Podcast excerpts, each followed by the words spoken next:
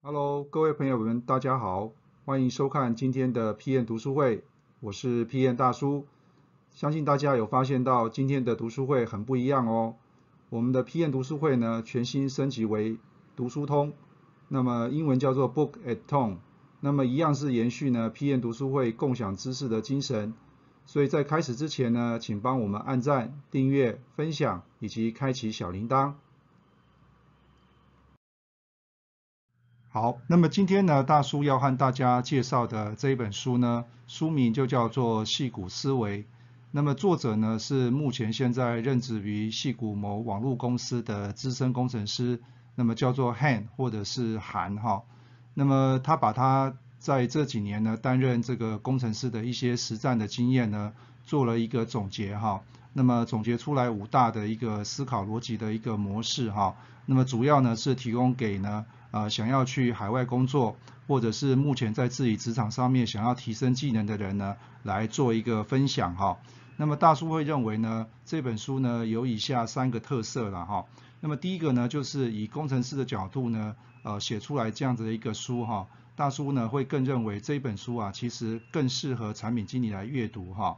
或者是呢，你现在目前也是工程师或者是 R&D 的角色，你未来如果想要转 PM 的话，那么大叔也认为这本书呢，其实非常适合你来阅读哈。那么第二个呢，这个大叔认为的特色呢，是这本书啊运用了很多的大量的一些案例哈。那这些案例呢，那么作者呢都用浅显的方式，用说故事的方式来来来表达哈。那么所以呢，这一本书呢，其实对很多人来说的话，我觉得啊，阅读上面来讲的话，其实呢，相对来说会比较容易一点哈。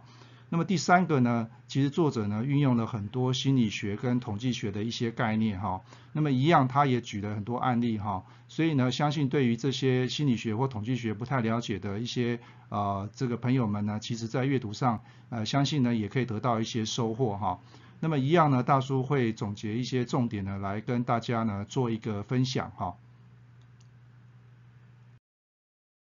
好，那么第一个呢，思维就是产品思维。那么这个章节呢，大叔会认为呢，对于产品经理来说的话，啊是非常重要的一个内容哈。所以呢，如果你现在目前是产品经理，或者是未来想要做产品经理的话，那么这个章节呢，或许对你来说的话，有很大的一些帮助哈。那么总结来说的话，呃，作者所提到的产品思维呢，大叔就用这个。一句话呢来解释一下，也就是说怎么样从用户的角度去发现需求，然后呢协助他解决问题，那么达到呢更好的用户体验，哈，那么这个就是所谓的产品思维。那这里面呢他举了非常多的一些案例，哈，像是 Google 啊 Google Map 或是 Google Flight 啊，或者像 Uber 或者像苹果的一些案例，哈，我想都非常值得大家呢去参考及学习，哈。好，那么第二个思维呢，就是所谓的数据的思维哈。那么现在呢，大家都谈这个大数据嘛哈。那对大数而言来讲的话呢，其实数据呢，对于 p n 来说的话呢，有两件很重要的事情。第一个呢，就是你要去分析过去；那么第二个呢，就是要预测未来哈。因此呢，在这个章节里面呢，他介绍了啊一些统计学上面的一些概念哈，像是 P value 啦，或是我们在市场行销上面常用到的 A/B 测试。啊，或者是假设检定、常态分配等等哈，那么这些概念呢，大家不用太紧张哈，它里面也是啊，并没有谈到太深入哈，也就是呢，用比较浅显的方式呢，来跟大家呢介绍一下数据对于 PM 的一个重要性，尤其对于互联网的产品呢，更是非常的重要哈。好，那么第三种思维呢，就叫做创业的思维哈。那么在戏骨来讲的话呢，它的创业的文化呢，其实就是一直在延续着哈。因此呢，你会发现到说，在戏骨来讲的话呢，我们可以把它总结一下，就是它是非常高度自由化的哈。那这里面呢，大叔可以举一下，像 Google 来讲，它就是有一个七十二十十的一个法则哈。也就是说，百分之七十呢，你可以用在公司的核心的专案上面哈。那么有百分之二十的时间呢，你可以分配在跟你相关的一个专案上面。那么有百分之十呢是属于你自己的时间，也就是说你可以去做一些和公司本身呢没有相关的一些事情哈。那么因此呢，大叔就可以把它比喻成像这样子的一个自由度的文化呢，在戏骨的氛围来说的话，也是非常平常的哈。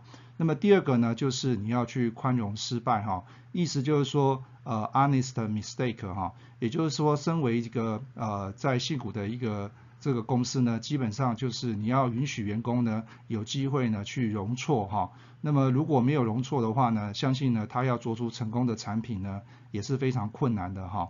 那么第三个呢，就是谈到所谓的金石的创业。那么金石的创业呢，就要提到 Eric Rice 哈，他所提出来 Lean Startup 的一个概念哈，也就是如何去 build、measure and learn 哈。那么有兴趣的话呢，可以到大叔的网站上面去爬文哈，都有相关的内容的一些说明哈。那么再来就是要如何去跨越鸿沟哈？那大家知道创业其实最困难的就是呢，如果我们以这个跨越鸿沟理论来看的话，就是你要如何去找到早期的采用者，也就是 early adopter。那么当你找到这个早期的采用者之后，他愿意使用你的产品，那么自然你就会跨越这道鸿沟。那跨越这道鸿沟之后呢，按照他他的理论呢，基本上你就可以得到接近百分之七十的一个市场了哈。那么所以呢，相关的东西呢，啊都一样可以到大叔的网站上面去查询哈。那这里面呢有一句话呢可以送给大家哈，在戏骨里面呢流行这样的一句话，就是 Ideas are easy, execution is everything。那么简单来讲就是行动力啊，也就是说你说了半天，如果都没有去做的话，那么到最后也是零哈。那么另外就是说创业呢，其实跟做产品呢，大叔在之前都有提到哈。其实都是从零到一的一个概念哈，所以呢，创业思维对于 PM 来说的话，也是非常重要的一个概念。好，那么第四种思维呢，呃，他把它取名叫做增长思维。其实增长呢，就是 growth 的概念哈。那么首先我们来看一下，所有的产品呢，都会面临到一个问题，就是说，当它成长到某一个阶段的时候呢，它会开始往往下递减哈，这就是我们在经济学上面常提到的啊边际效应的递减哈。那么第二个呢，就是我们如何善用网络的效应哈。那这里面呢有一个定律叫梅特卡夫的定律哈。那么它的意思呢，就是说一个网络的价值呢，其实呢就是等于网络内节点数的一个平方哈。因此呢，如何善用网络的效应，让你的产品呢能够呈现指数性的一个成长哈。但是呢，成长的目标呢，要如何去制定呢？其实这里面有两个陷阱哈。那么第一个呢，就是技术的 S 型曲线哈，就是说所有的新技术呢，其实它都会一开始的时候它是会很平缓的，那么一直达到一个转折点之后呢，它就会开始直线的上升。但是所有的技术呢，都会面临到一个天花板啊，所以这个时候呢，大的公司呢，就必须要想办法去破坏现有的技术。那么小公司呢，就只能选边站了哈。那么你只能跟着大公司呢一起去成长哈。那么因此呢，就是说在增长这个部分呢，你要考虑到目前现在的技术的发展的趋势是如何哈。那么第二个呢，就是破坏式创新的大师哈克里斯汀森所提的创新的两难。也就是说，在增长的同时呢，你又要去顾到平时你要做的事情，然后你要考虑未来的事情哈。在这个时候，如果说你是用同一批的啊人马在做事的话呢，那么相信呢就会碰到我呃这个克里斯汀森所提到的两难哈，就是两边都要兼顾，其实是很困难的哈。那么详细的内容都可以到大叔的网站上面去查询哈，都可以得到啊相关的一些更详细的一个说明哈。好，那么最后一种思维呢，叫做成长思维哈。那么大叔呢，更想把它比喻成是产品经理的自我修炼哈。也就是说，你在戏股生存的话呢，你需要有一些自我修炼的一个成长的一个方式哈。那么作者这边列举的几种方式，第一个呢，像是敏捷的工作法哈。那么第二个呢，就是你在做事情的时候，你要如何断舍离哈。这个对于 PM 来说也是非常重要的。那么第三个呢，我觉得是比较可以跟大家分享的，就是劳逸的结合。那么这边劳呢，指的就是工作；那么逸呢，就是指的是你的生活休闲哈。也就是说，怎么样让你的工作跟你的生活呢，取得一个平衡点哈。我想这个是很多呢在职场工作的人呢会很容易忽略的哈，因为有的时候你花了很多时间在工作上面，但是却忽略了休闲，或是忽略了这个呃工作以外的一些相关的社交哈，其实对你的工作品质来讲的话，也是非常不好的哈。那这里面呢，他有提到呢两个关键的字眼呢，那大叔也想跟大家做一个分享哈。那么第一个就是非暴力的沟通哈。我们都知道沟通很重要，但是呢，如何用非暴力的方式呢，来跟你的相关的 partner 伙伴去做一些沟通啊？我想这个在书里面呢，其实他有提到非常多的这样的概念哈。那么也值得大家去了解一下。那么第二个呢，就是如何用科学的方式呢来睡觉哈。那么这里面呢，作者有提到，就是在戏骨呢，现在非常流行用打坐的方式哈。那么这是也是一个很特别的一个做法哈。那这提供呢给大家做一个参考。